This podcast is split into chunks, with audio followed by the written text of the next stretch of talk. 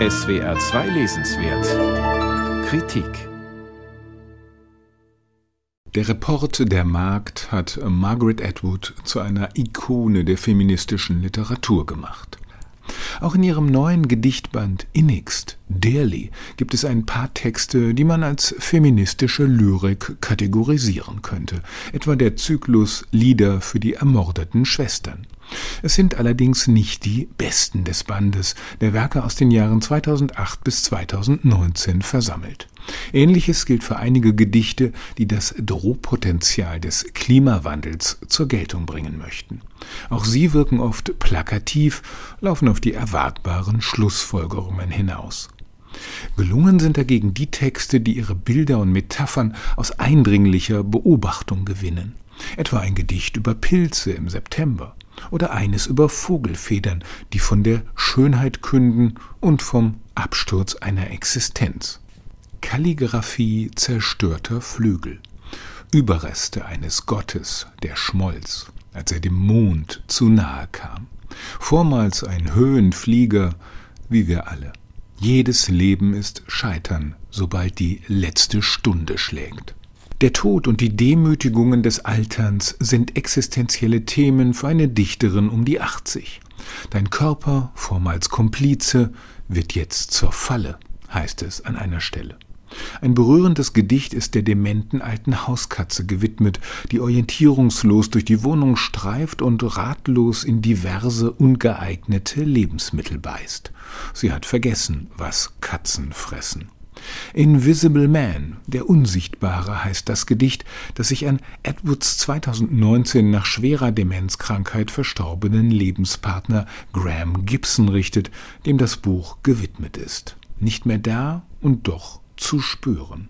In dem Gedicht heißt es, die Form einer Abwesenheit, die statt deiner am Tisch mir gegenüber sitzt, eine leichte Eindickung der Luft. Die Brüchigkeit und Flüchtigkeit des Lebens sind zentrale Motive des Bandes. Edward sieht auch die Sprache selbst davon betroffen.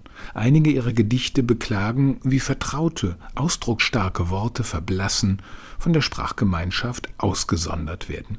Worte wie Unbill, Halunke, Verharren oder das gefühlvolle Innigst im Titelgedicht. Was aber wäre vergänglicher als einstige Liebesmühen? Wo solche Erinnerungen die Gedichte bestimmen, sind sie völlig frei von Nostalgie. Eher macht sich eine Poetik des Befremdens geltend. Das war ich? Edwards Gedichte kommen nicht aus dem lyrischen Sprachlabor. Es sind Reflexionen des Lebens, oft wie nebenbei entstanden, notiert auf was immer gerade an Zetteln zur Hand war worauf sie zur Reifung in eine Schublade gelegt und später überarbeitet wurden.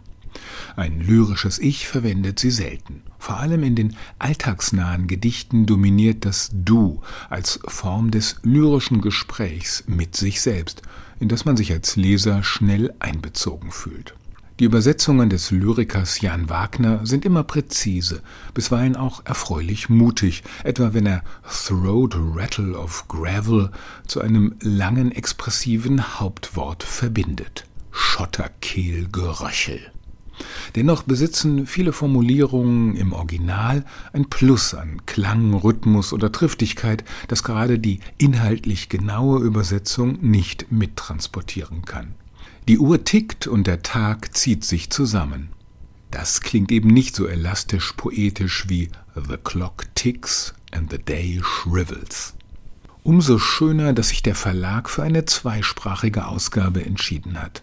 Es macht Spaß und intensiviert die Lektüre, wenn man immer wieder vergleichend zwischen linker und rechter Seite, zwischen Original und Übersetzung wechseln kann. Margaret Atwood Innigst dearly. Gedichte eines Lebens. Deutsch von Jan Wagner, Berlin Verlag, 240 Seiten, 28 Euro.